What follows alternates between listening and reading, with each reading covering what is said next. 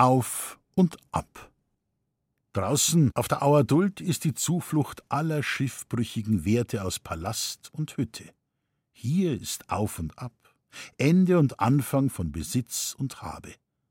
Jahrhunderte sind da auf einem Quadratmeter vereint. Strohhüte und Eisenhauben aus dem Dreißigjährigen Krieg, Spirituskocher und Heiligenlegenden, Raupenhelm und Frisierbüsten, Glühbirnen und Porzellanfiguren, Violinen in Samtkästen und Kreuzottern in Spiritus, Regenschirm und Kürassiersäbel, Ölgemälde und Matrosenanzügerl und überall Bücher.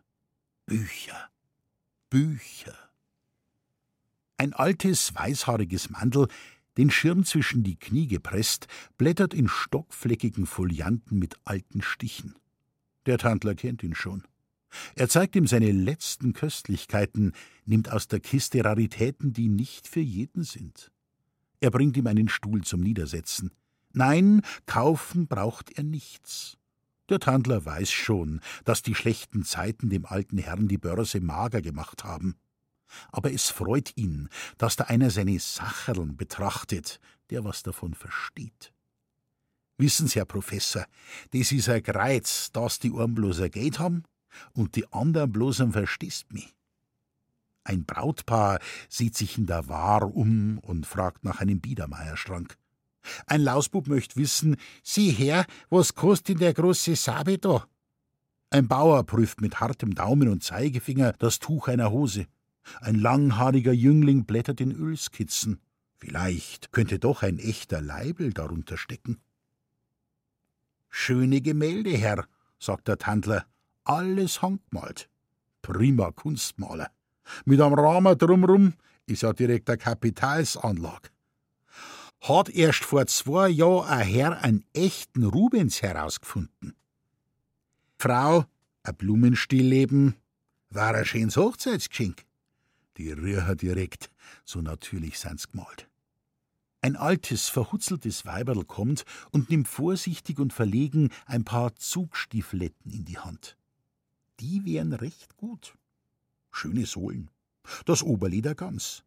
Sie prüft mit knochigen, zittrigen Fingern. Was kosten's denn die Stiefel?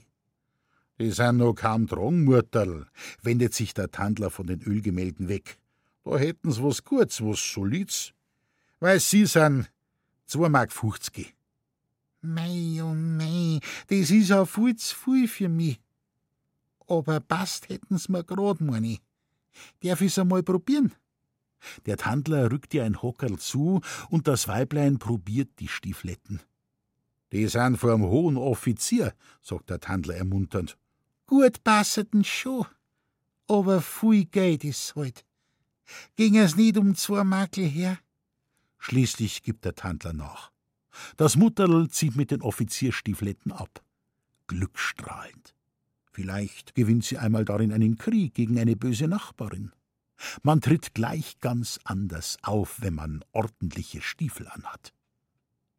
Junge Burschen kramen in Werkzeug, Drahtrollen, Batterien, Radiozubehör, das aus alten Apparaten herausmontiert auf die Bastler wartet. Einer braucht die Zuleitungsrohre und einen Benzintank für einen Motor, den er sich bauen will. Ein anderer untersucht ein altes, rostiges Schnauferl aus der Kinderzeit dieser Fahrzeuge. Haben's keinen Fußballdress? Auch dafür kann geholfen werden. Sieh, was kostet denn der Roman? Carlo Benetti, der Schrecken der Wälder oder Treue bis zum Schafott? Jedes Tandelmarktstück könnte seine Geschichte erzählen. Jahrzehnte, manchmal Jahrhunderte voll Wandel und Schicksal, voll Hass, Liebe, Reichtum, Not, Glück und Leid. Das alles ist in den engen Budenreihen modrig und müde. Aber es ist nur Ruhe vor neuem Schicksal, Ende vor neuem Anfang. Denn alles Leben ist nur ein Übergang.